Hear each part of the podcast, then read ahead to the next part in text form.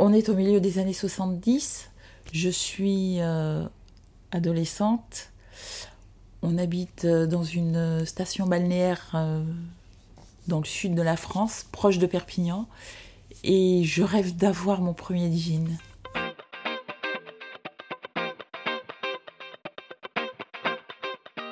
Bienvenue dans le podcast de Mode Personnel, des histoires intimes de vêtements racontées par des femmes et des hommes qui aiment la mode ou s'en moquent. Mais toutes et tous, comme vous et moi, ou un jour partagé des moments touchants, cocasses, étonnants ou bouleversants avec un vêtement, une paire de chaussures ou un bijou. Je suis Isabelle Thomas, styliste personnelle. Depuis dix ans, j'écoute des confidences de penderie. Pour cet épisode, j'ai rencontré la brune et malicieuse Chris, dont le souvenir de son premier jean lui met encore des tas d'étoiles dans les yeux. L'épisode vous est présenté par les bijoux Mimi Lamour, que vous pouvez retrouver sur le site mimilamour.com ou dans la boutique du 10e arrondissement de Paris. Bonne écoute Maman faisait, était couturière, elle me faisait les pantalons. Pantalons intergal, pantalons en lainage. Et à l'adolescence, bah, je voulais un jean. Donc elle m'a commandé euh, un premier jean sur un catalogue, euh, ça devait être euh, Coel à l'époque. On a reçu ça, c'était un chiffon. C'était un chiffon, c'était mou, c'était... Moi je lui dis non, c'est pas ça que je veux. Je veux un vrai jean. J'ai l'argent pour ça, j'ai économisé exprès. Oui, mais un jean, c'est pas joli, parce que maman, elle est euh, de la fin des années 30. Donc, dans son esprit, les jeans, c'est euh, les mauvais garçons.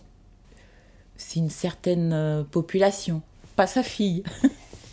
je lui ai dit, je lui ai dit, maman, je prends le bus, je vais en ville, je vais aller me l'acheter. Je t'accompagne.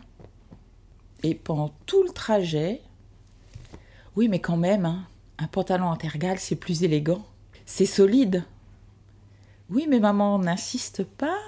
Je veux un vrai jean. On rentre euh, dans cette boutique, donc des jeans partout.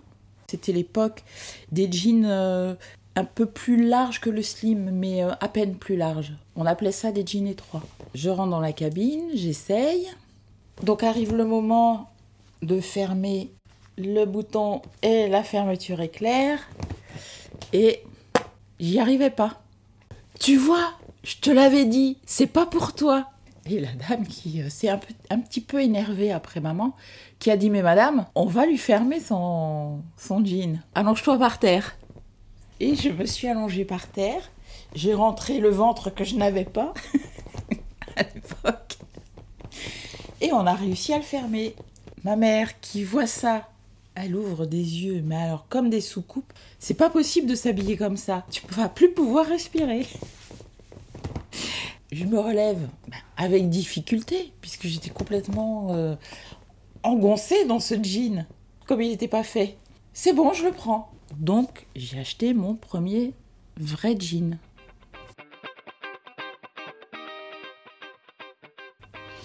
Alors, ce jean, euh, je l'avais tout le temps, tout le temps sur, euh, sur moi. Dès qu'il était lavé, il est sec. je te le repasse tu ne le repasses pas, il va se repasser sur moi. Tu n'y touches pas, tu ne marques pas les plis. Ah bah finalement, elle a trouvé que ça c'était avantageux parce que ça lui faisait une chose en moins à repasser. Hein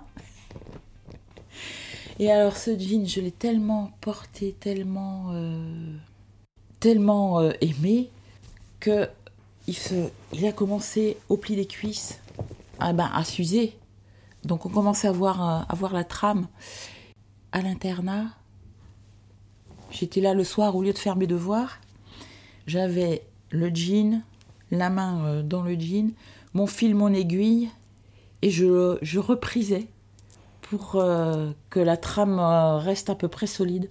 Je reprisais mon jean tous les soirs. L'achat de ce jean, c'était un acte de rébellion. Et l'envie de, l'envie d'appartenir à un groupe, je l'ai porté mais au moins dix ans. Je l'ai traîné partout. Partout, partout, partout. Je me sentais bien. C'était une forme de reconnaissance en fait. Tous les matins, il y avait une, une, voiture qui partait vers la ville. Le lycée était à l'extérieur de la ville. Donc moi, je descendais sur l'extérieur de la ville. Et tous les matins, il y avait cette voiture qui montait. Ça devait être quelqu'un qui partait travailler. Et tous les matins, j'avais droit à un coup de klaxon et un appel de phare. Tous les matins, tous les matins, tous les matins. Et un jour, le gars s'est arrêté. Et euh, on est devenus copains. Pas petits copains, mais copains. Et euh, il m'a présenté euh, ses amis à lui. Et après, on a formé une petite bande. Et une fois en discutant comme ça, il me dit Tu te souviens quand je te faisais les, appels de phare bah, Je lui dis Oui, je m'en souviens. Je me disais Mais quand même, quel balourd Quel balourd celui-là Il me dit Tu imagines pas l'allure que tu as avec ton jean Il est bien moulant ton jean, ça te fait un, derrière d'enfer. Ouais, ouais, il m'a permis de me faire euh, une petite bande. C'était dans, c'était euh, une ville euh, où je connaissais très peu de monde et où je n'avais pas eu envie de déménager parce que je quittais la plage pour me retrouver en plein milieu de la campagne, dans la campagne du Lauragais, entre Carcassonne et Toulouse, et il n'y a que des champs de maïs. Moi, j'étais bien à la mer.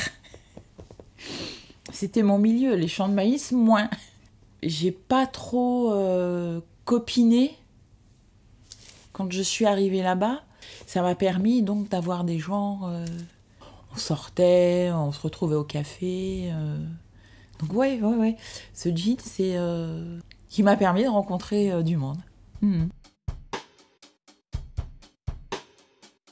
Alors ce jean euh, a terminé en short parce que je ne pouvais vraiment plus, vraiment du tout raccommoder euh, toutes les déchirures. Et puis donc je descends en vacances avec ce jean et je dis à maman, tu me le coupes, tu me fais un short. Elle me dit oui c'est vrai, tu as, eu raison de l'acheter finalement. Je l'ai retrouvé dans un fond de carton et là, pouf, tous les souvenirs qui sont, euh, qui sont arrivés, qui sont revenus avec. C'était mon adolescence, le début de, ma vie euh, d'adulte, ma première petite incartade d'adolescente, euh, d'aller à l'encontre de ce que voulaient les parents. je pense que c'est le symbole d'une de l'émancipation en fait. C'est le symbole du maintenant je suis, je suis une grande fille, je ne suis plus ta petite fille. Je pense que c'est ça aussi. Il était vraiment euh, dans un état lamentable. J'ai eu du mal. J'ai eu beaucoup, beaucoup de mal à m'en débarrasser. Donc là, allez, hop. Euh, bon, bah maintenant, euh, je suis pas une vieille femme, mais je suis, je suis devenue une femme. On va s'en débarrasser. Je l'ai tout le temps en tête. Je crois que ça a été le jean, le jean de ma vie. Ouais ça a été le jean de ma vie, euh, aussi bien sur un plan euh, psychologique, je dirais, que sur un plan euh, physique, parce que c'était vraiment le jean qui. la coupe qui m'allait, que je n'ai jamais vraiment retrouvé. Mhm. Même les 501, j'achète mes 501 en, en friperie. J'en ai acheté des neufs aussi. Mais même les 501, je crois, ne vaudront jamais ce jean je n'ai porté que ça quand j'étais bien plus jeune. Et finalement, peut-être que c'est, euh, je ne porte encore quasiment que ça. Peut-être parce que c'est un lien euh, avec ce que j'ai été jeune. D'ailleurs, là, aujourd'hui, je suis euh, habillée pratiquement comme je m'habillais à l'adolescence.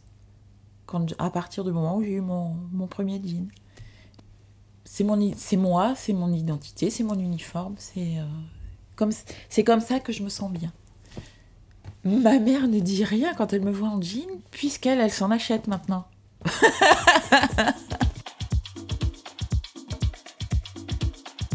si vous avez aimé ce 16e épisode, dites-le et partagez.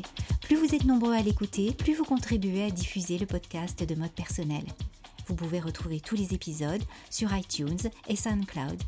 Celui-ci vous a été proposé par les bijoux Mimi Lamour que vous pouvez retrouver sur le site mimilamour.com et aussi dans la boutique du 10e arrondissement de Paris.